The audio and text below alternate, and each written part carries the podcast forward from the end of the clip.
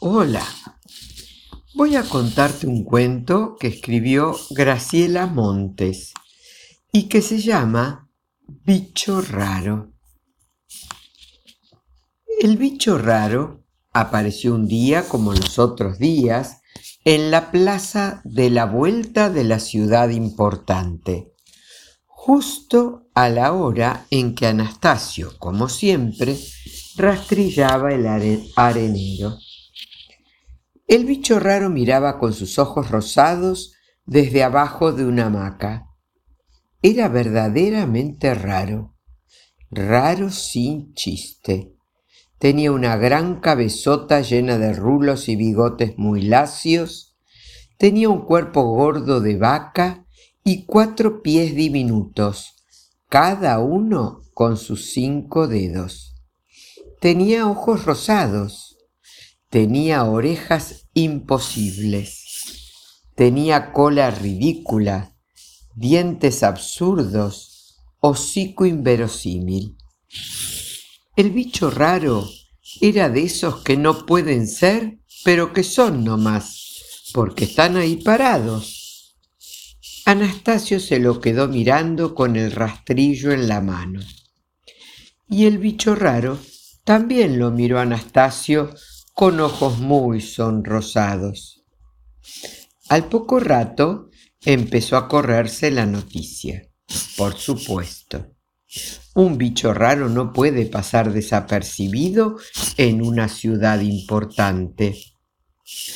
A la plaza de la vuelta llegaron los biólogos y los vigilantes, los locutores de televisión y los veterinarios los curanderos y los astrólogos, los estudiantes de bellas artes y el presidente de la sociedad rural. Pero llegó más que nadie el intendente, el único intendente de la ciudad importante, que de inmediato mandó desalojar la plaza.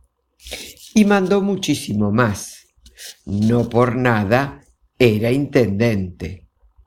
Mandó, por ejemplo, que trajesen una jaula y antes del mediodía trajeron una gran jaula de aluminio que brillaba como una estrella.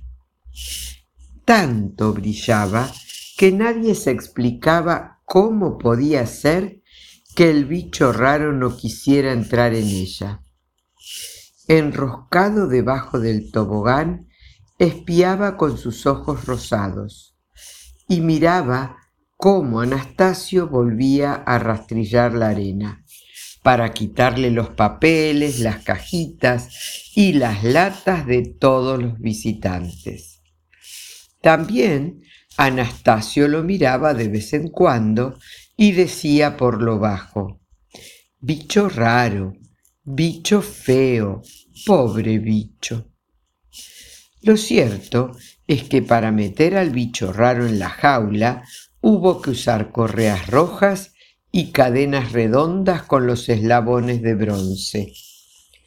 Después subieron la jaula a una camioneta y la pasearon en triunfo por la ciudad, ida y vuelta por la gran avenida, por la calle de los generales, por la calle del oro y por la calle del cine. Todos se agolpaban para mirar al bicho raro, para tirarle, si podían, de las orejas, para peinarlo, a veces los bigotes. Nadie, en cambio, le miraba los ojos, rosados y redondos como flores de geranio.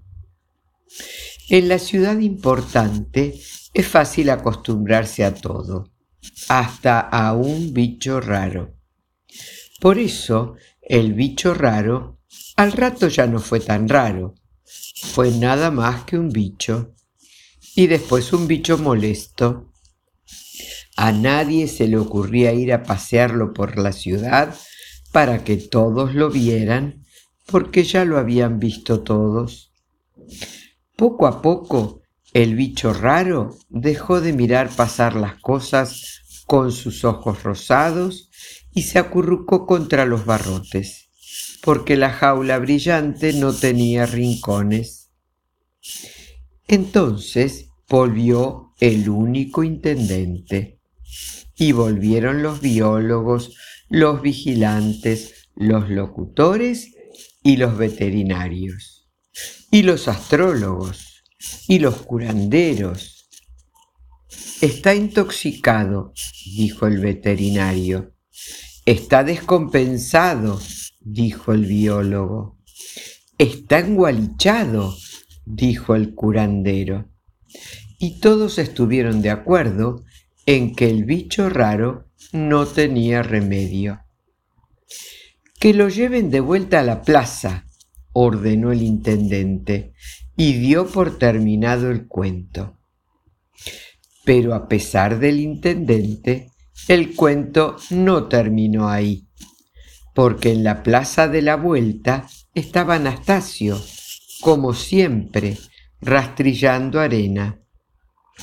Bicho raro, bicho feo, pobre bicho, se dijo Anastasio cuando lo vio acurrucado como el primer día debajo de una hamaca.